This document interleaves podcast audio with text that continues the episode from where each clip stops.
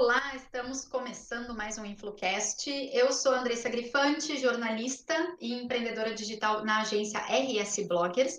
E esse é o último episódio da temporada especial sobre influenciadores mirins. E dessa vez a gente tem uma convidada para abordar esse tema conosco sob a perspectiva de uma marca. Ela é a Ana Lang, profissional que atua na área de relacionamento da Mercury.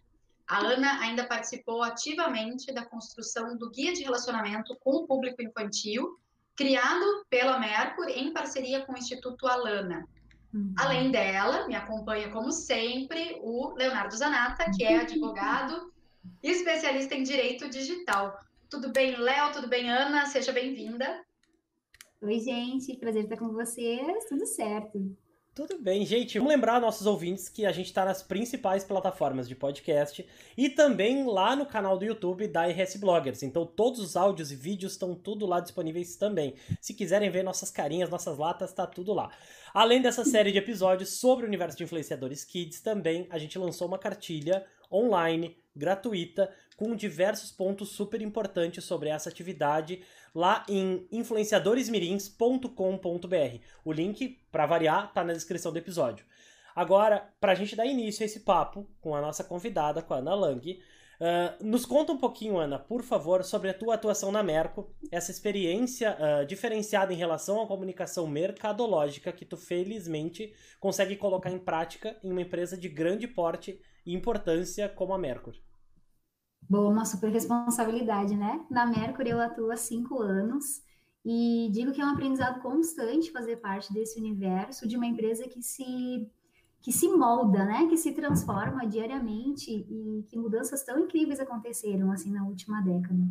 Eu atuo, atuo na área de clientes, que é a área dedicada a construir estratégia de comunicação e estratégias mercadológicas, uh, que tem o objetivo, então, de contribuir para o relacionamento da empresa com os canais de acesso mais do que isso, né, o compromisso de se aproximar das pessoas que usam os nossos produtos, seja para reabilitar o corpo, né, de lesões e desconfortos, que é um negócio da saúde que a empresa atua, seja também para instigar a aprendizagem e estimular as habilidades motoras, que é o negócio da educação que a gente está conversando aqui um pouquinho hoje. Eu sou Relações Públicas de formação, tenho uma especialização em marketing e para além disso, né, desses conhecimentos que a gente adquire assim nos canais do jeito tradicional, uh, sigo muito, né, estudo bastante sobre comunicação não violenta, utilizo no meu dia a dia métodos de colaboração que eu aprendi no Art of Hosting, e eu acho que, essencialmente, a busca por uma escuta muito sensível em relação ao que o outro quer nos contar e, a partir daí, construir uma comunicação que tenha sentido para ele, uh, são as minhas buscas e o que me me torna essa curiosa também em comunicação. Perfeito, que maravilha, né? Deixa eu contextualizar aí para o pessoal. A Ana está falando de Santa Cruz do Sul, né? Isso então, uh, e a Mercury, ela tem a sede uh, numa cidade de interior, é grande, mas não é numa capital, e eu acho que tem isso muito, né, também no, no DNA da empresa, assim, porque Santa Cruz é uma, uma, uma cidade menor, onde todo mundo se conhece, então eu acho que toda essa parte uh, mais de cuidado com o próximo, acho que ganha uma uhum. dimensão maior, né, quando a, a empresa está situada, assim, numa região como Santa Cruz. A, a gente está, né, numa cidade que é do interior, Uh, e a Mercury também é uma empresa familiar, né? Nós estamos hoje na terceira, na quarta geração da família, né? Então, uh, apesar, assim, dessa, dessa vida, né, de quase 100 anos já, a gente mantém isso da proximidade, da, da vontade de estar próximo das pessoas e de, de aprender com elas também, né? Eu acho que isso que, que traz, assim, a, a algo muito especial assim na cultura da Mercury, que é a vontade de se manter aprendendo, assim, de, de se manter ao mesmo tempo, né, descolada diante de uma vida já com tanto significado. Não, perfeito. E eu acho que a, a Mercury, ela é, e a gente uh, fez esse convite para vocês estarem aqui e falarem um pouco com a uhum. gente, porque é um exemplo de empresa que colocou em prática essa responsabilidade social que é tão cobrada das empresas hoje em dia, né? Mas uhum. tão pouco vista na prática, porque a teoria, ela existe, é, é muito bonita, e todo mundo tem um card bonitinho para falar disso, né, nas suas redes sociais, mas na prática eu sei, né, que, que a Mercur faz muita coisa. E eu uhum. quero destacar um desses projetos de vocês, que foi o Guia de Relacionamento com o Público Infantil, que se conecta diretamente com essa nossa temporada aqui, né?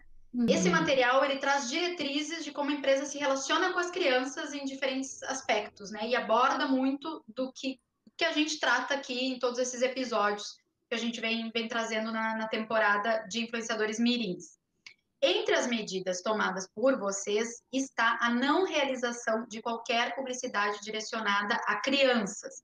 Uhum. E aí, a minha pergunta é o seguinte, né? Isso vai contra a prática de um mercado agressivo que a gente está acostumado a ver, voltado muito para o interesse em lucro, em vender mais. Então, essa decisão de vocês, ela deve ter tido em algum momento alguma resistência, né? Seja do público externo, de parceiros, de fornecedores. Então, eu queria que tu falasse um pouco sobre esse processo, assim, a, primeiro o processo de criação do guia, já que tu participou dele ativamente, e sobre essas resistências que podem ter havido em algum momento, né? Uhum, uhum. Legal. Andressa, o guia, ele se propõe de verdade, né, a, a, trazer essas premissas, né, e o objetivo principal dele é demonstrar essa nossa preocupação de valorizar e preservar a infância. Mas eu queria contar um pouquinho para vocês como é que a gente chegou até ele, né, e eu acho que daí nessa fala ah. eu vou ajudar e ir respondendo essas, essas suas perguntas. Uh, como a gente estava falando, né, a Mercury já vai fazer 100 anos, né, já é uma empresa que tem uma vida longa, né, e as borrachas de apagar, como a gente também estava falando, são um símbolo dessa história na educação, né? E apesar da gente desenvolver produtos para a educação, foi na relação com pedagogos, com profissionais da educação, que a Mercury entendeu que contribuía pouco para a educação, né? Quando a gente fez essa pergunta até para esses atores, as pessoas nos disseram que mais do que não contribuir. Por vezes a gente prejudicava o ambiente da sala de aula, né? Porque os nossos produtos naquela época, uh, eles geravam uma segregação dentro do ambiente escolar e um apelo muito forte ao consumo. Essa aproximação com esses profissionais gera, gerou uma série de mudanças estruturais na empresa. Uma dessas mudanças foi a, a decisão de não vender mais produtos licenciados, né, que geravam na sala de aula esse desconforto todo, né, que eu estava mencionando aqui na nossa conversa.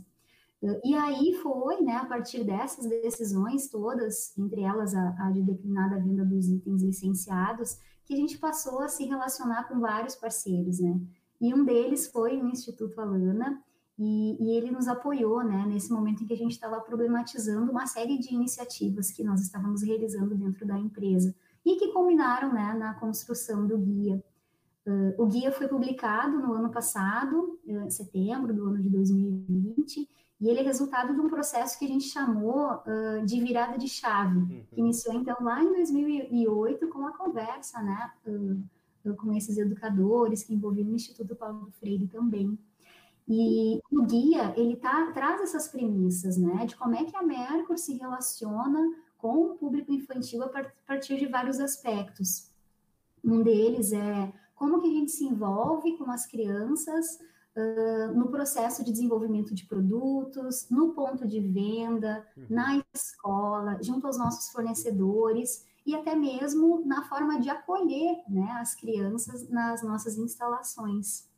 Uh, e o que fica muito expresso no guia é a nossa decisão de não realizar qualquer tipo de publicidade, né, que seja direcionada à criança, uh, especialmente até os 12 anos de idade. Interessante. Uh, é, nas nossas conversas, né, com, com uma série de, de pessoas, né, público interno, clientes e outras pessoas que a gente envolveu para se relacionar conosco e discutir junto, né, esse tema, a gente entendeu que a publicidade infantil ela, ela é associada a uma série de impactos que são negativos, né? O consumismo, a geração do estresse familiar, né? Em função dessa vontade da criança de ter, e, e por uhum. vezes não ser possível ter também, né? E a gente então desenvolveu também, né? Assinamos um termo junto com o Instituto Alana, né? Publicando esse nosso compromisso de hipótese alguma produzir, reproduzir, executar qualquer tipo de comunicação de produtos uh, com uh, esse direcionamento, assim, à criança, né? E sim ao adulto, aquela pessoa que tem condição de fazer uma escolha consciente em relação uhum. aos adultos, né? E aí tu me perguntou se a gente teve resistência, né, Andressa?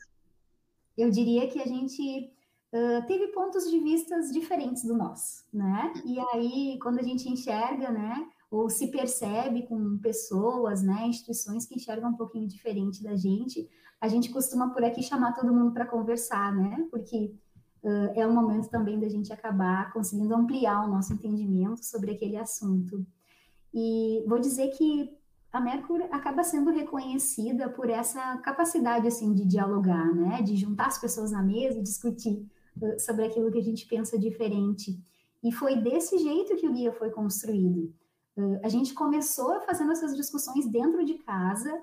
Nós reunimos os colaboradores, as pessoas que se envolvem, né, ou se envolviam muito mais, né, na relação com as crianças e aí passamos né, a, a, conversar com esses colegas sobre cada uma das partezinhas do guia que nós entendíamos como necessárias para também, a partir daí, mudar as nossas práticas. Né? Iniciamos com os nossos colegas, depois disso, convidamos os nossos clientes e também os nossos fornecedores. E a partir daí, né, a gente começou a conversar com os clientes de um jeito também mais maduro, seja através das nossas equipes de vendas, que têm uma relação muito forte com os nossos clientes, uh, ou através da nossa área de compras, que acabou uh, construindo uma série de premissas também para aproximação e para contratação de fornecedores, especialmente premissas que são relacionadas ao trabalho infantil. E, e aí, em função desses cuidados todos, né, com esses parceiros, né, da cadeia de distribuição e com essas pessoas que fazem parte bastante, assim, do nosso dia, os nossos colegas, as conversas com, sobre esse assunto, elas aconteceram de um jeito bastante tranquilo até, né?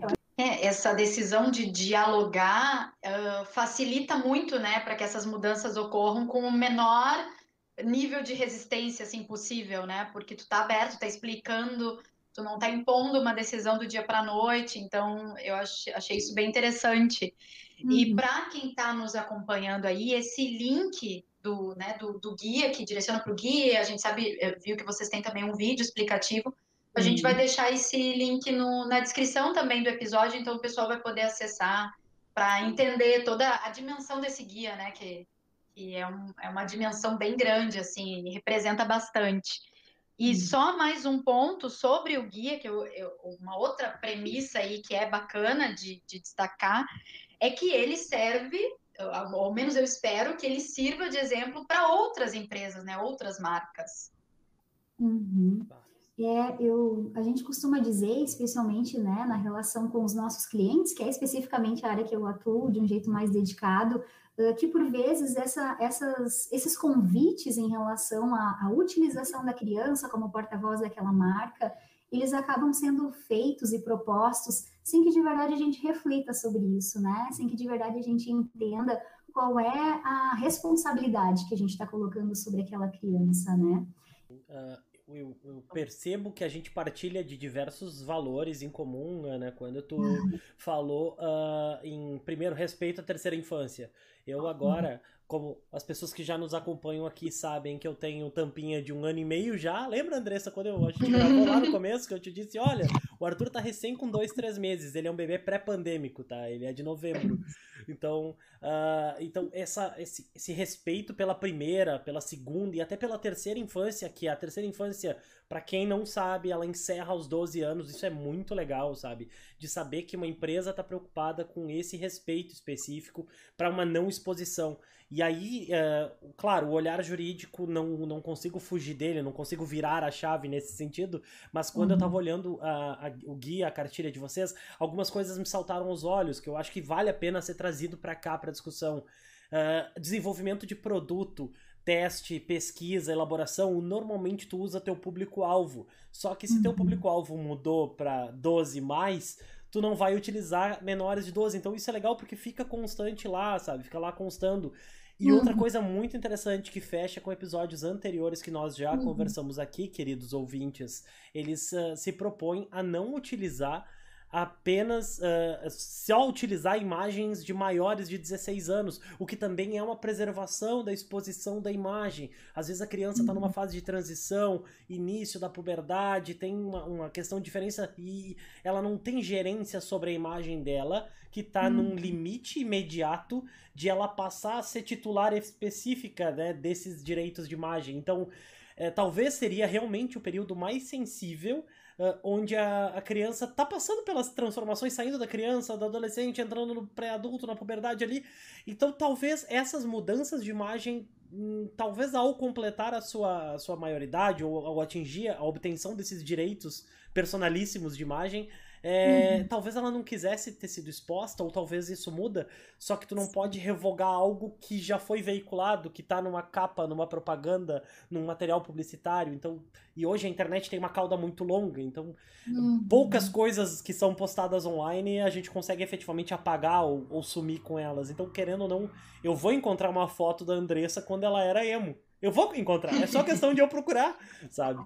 É, então, eu acho que esses são alguns dos valores e, e, isso me admira bastante, sabe? Uma empresa, e aí tu uhum. entende com mais do que tu falou, que é uma empresa familiar, que tá na quarta geração. Já não são muitas as empresas que chegam numa quarta geração. Tu falou em uhum. comunicação não violenta também. Então, realmente, uhum. assim, acho que há, há essa, é, é, é, essa continuidade, essa consonância quando a gente fala de partilhar valores. E isso, para mim, uhum. é sensacional. Tem a ver com a cultura da empresa também, né? Se fala muito que a, a, começa internamente, né? Toda essa esse entendimento da responsabilidade, enfim. E, uhum. e então vem é, de dentro para fora, né? E vocês estão conseguindo fazer isso. Então muito parabéns pelo pelas iniciativas todas e, e equipe tão alinhada aí de vocês. Ah, que legal, gente é exatamente no processo de desenvolvimento de produtos, né? Como a gente estava falando no início, além da educação, a Mercur também trabalha no negócio da saúde, desenvolve tipó e as muletas, enfim, produtos que também são utilizados por crianças, né? E, e existem uma série de, de formas da gente conseguir desenvolver um produto para criança sem que de fato tenha que envolvê-la nesse processo de desenvolvimento de produtos, né? Uh, uh, porque uh, envolvendo a criança nesse processo, né, de alguma forma a gente acaba gerando nela uma influência, uhum. que talvez a gente não consiga perceber nesse momento, né, mas para ela aquela experiência de estar numa indústria, de passar por uma fábrica, isso nela acaba gerando, né, vocês conhecem muito bem, já discutimos por aqui também, né, uh, todo um envolvimento, né, que não é algo que a gente deseja de fato, uhum. né, é. que aconteça. É, é, isso é, e a gente bate sempre nessa tecla, né, Andressa? A criança, ela deveria ser criança. Né? Uhum, eu acho que o, o, pressuposto dela é esse. Eu acho que ela deveria uhum. se limitar a ser criança. Uhum. Mas, Ana, me conta uma coisa. Já que a Mercury produz uma série de produtos educativos, a gente imagina também que tem vários influenciadores mirins uh, que entram em contato com vocês, propondo parcerias, fazendo, solicitando alguma permuta, né, sondando vocês. Como é que a uhum. empresa lida com esse tipo de pedido e qual a resposta padrão, se há uma resposta padrão nesses casos? Uhum. É verdade. É, em função uh, dessa nossa longa data, assim, né, de relação com a educação, esses pedidos costumam chegar para a gente com uma certa frequência, né? E, e utilizando as crianças como porta-vozes de fato, assim, dessa comunicação da Mercur, né? A gente uh, entende esses convites como uma oportunidade de conversar sobre esse assunto, né? A gente conversa pouco sobre esse assunto, né? A gente precisa aprender mais e discutir mais e trazer, uh, de verdade, novos entendimentos, assim, em relação a esse assunto, né? Quando esses convites chegam para a gente, a gente procura expor a nossa visão, né? E especialmente o nosso entendimento de que apesar das crianças serem as principais usuárias dos nossos produtos da educação, elas são indivíduos em formação, né? E, em função disso, ainda possuem uma condição de discernimento que é limitada, né? A gente estava falando, o lugar delas é o lugar de brincar, né? E quando a gente tem a possibilidade, o que a gente fala por aqui é que a gente tenta mudar o sujeito dessa conversa, né? Se a proposta chega para que a gente converse com uma criança, né? A gente tenta mudar né, é, esse, esse sujeito né, para um adulto, para um pai, para um responsável, para que a gente tenha condição de debater os temas que a gente entende que são pertinentes nesse universo da educação, com quem de fato tem condição para que isso aconteça, né? Uh, há pouco tempo atrás, isso é bem recente mesmo, nós publicamos um outro guia que chama o Guia Jeito Mérico de, de Dialogar, uh, que traz alguns pontos que a gente considera importantes em relação a influenciadores, né? A gente tem, um, tem uma série de cuidados, né? Nós somos bastante cautelosos em relação à escolha dos influenciadores, né? Que a gente entende como criadores de conteúdo mesmo, né? Uh, a gente observa a forma como ele se comunica com as pessoas, qual é o objetivo do canal, se está buscando relacionamento ou popularidade, qual é a narrativa que está presente naquele canal. Uh, e a gente também avalia qual é a conexão que aquele influenciador tem com o posicionamento da empresa. Esse é o ponto central. E quando a gente traz todos esses pontos, a gente entende que a gente busca uma maturidade na criação desse conteúdo que a criança não tem a capacidade de oferecer, né? Uh, a gente entende que a criança precisa brincar, precisa se divertir, precisa descobrir o mundo, e em função disso a gente também preserva ela, né? E de fato não, não, não realiza né, essa influência através de uma criança, através de uma influenciadora mirim. E é o que, o que deveria acontecer sempre, né? Assim, essa busca das empresas, é, essa análise mais aprofundada. Infelizmente, muitas empresas e agências uh, olham direto o, o, alcance, né? Então, é número de uhum. seguidor, a capacidade daquele canal converter em venda ou não. Uhum. Então, eu acho bem, bem legal assim, a gente pontuar isso sob a perspectiva de uma marca. Porque uhum. aqui a gente já fala isso há algum tempo, eu e o Léo né, no podcast, em várias outras temporadas também, uh, da importância da linguagem, da narrativa, de engajar, mas uh, se aproximando do público-alvo, todas essas coisas assim que um criador, um produtor de conteúdo Isso. tem que levar em consideração, né? Que não é, de fato, só popularidade. A popularidade vai ser uma consequência desse diálogo que tu está construindo com uma comunidade ali, né? Uhum. mas muitas vezes, quando isso chega para o criador, ele, ele, ele responde, assim, eu já ouvi isso, assim, de alguns criadores, dizendo, ah, mas o que, que adianta? se chega na marca, ela, ela quer saber quantos seguidores eu tenho. Né? Uhum. E, e, o que, que adianta? Porque eu estou aqui tentando construir, leva um tempão criando um post, né? E, e para depois a marca não querer olhar direto o número final de seguidores que eu tenho. Uhum. Então, e aí a fulana que comprou seguidor consegue uma campanha com uma marca legal às vezes. Uhum. Uh, mas enfim, eu, eu acredito que isso não se sustenta. Isso pode, uma, num momento, alguém comprar seguidor e ter uma campanha, uma verba aí, né?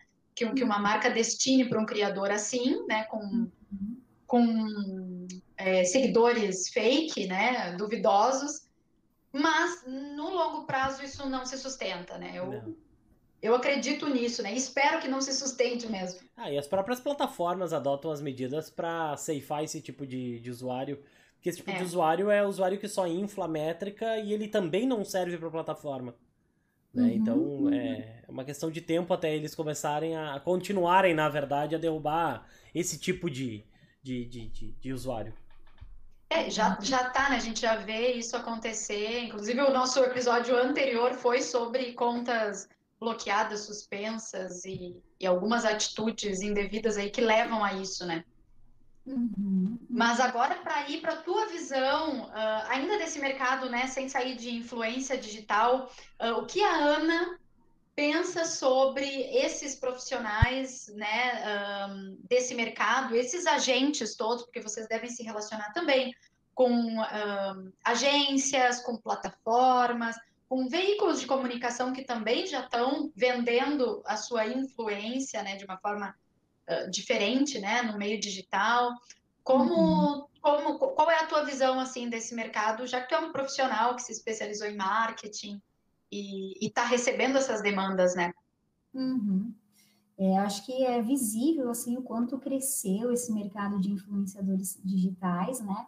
Especialmente em função do momento em que a gente está vivendo, né? Uh, nós estamos mais reclusos, né? Uh, mudamos muito os nossos hábitos, né? Nos tornamos ainda mais digitais do que nunca, né?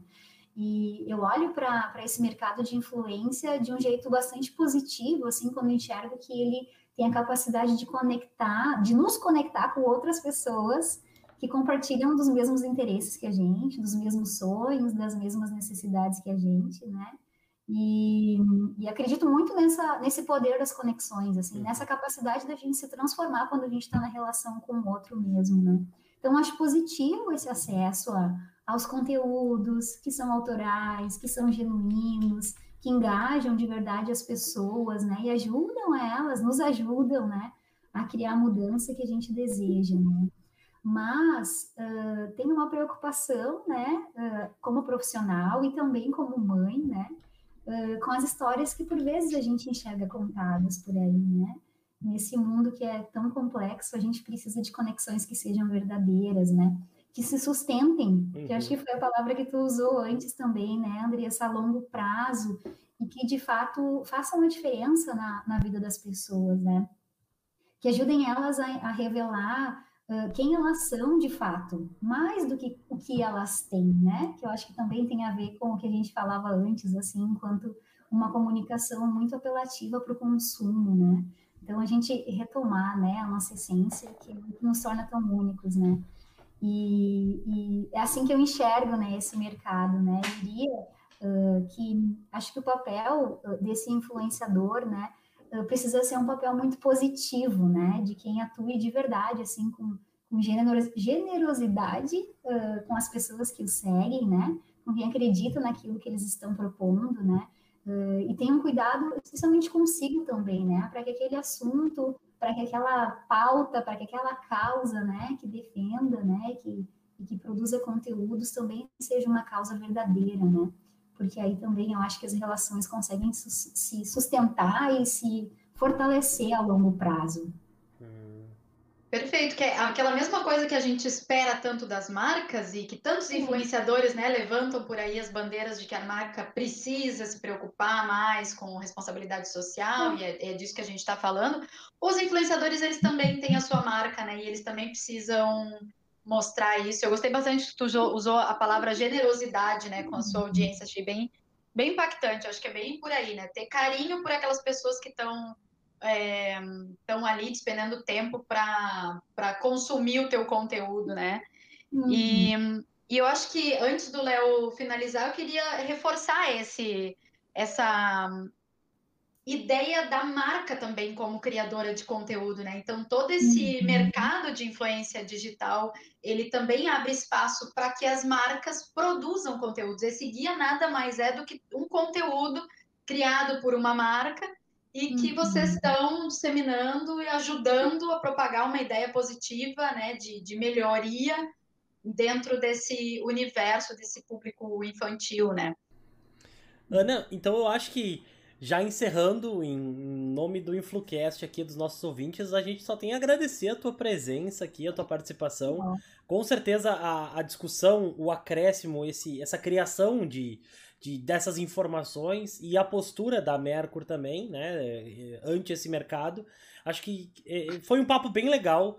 Quem estiver nos ouvindo, com certeza vai ter conseguido, né? E a gente espera que retenha um pouco dessa visão que a gente tentou passar aqui para vocês. Uh, muito, muito, muito obrigado. Gente, foi um prazer falar com vocês, é um prazer uh, está celebrando né, o encerramento né, desses encontros todos que aconteceram aqui, que foram super gostosos da gente estar tá assistindo aí nas diversas plataformas. E contem com a gente, a gente está aqui para aprender e para discutir esse assunto que é tão importante para a gente, né? Prazerzão conhecer vocês e estar tá aqui com vocês. Maravilha, fechamos com chave de ouro. Até a próxima, então, gente. Tchau, tchau. Tchau, tchau. Tchauzinho, valeu.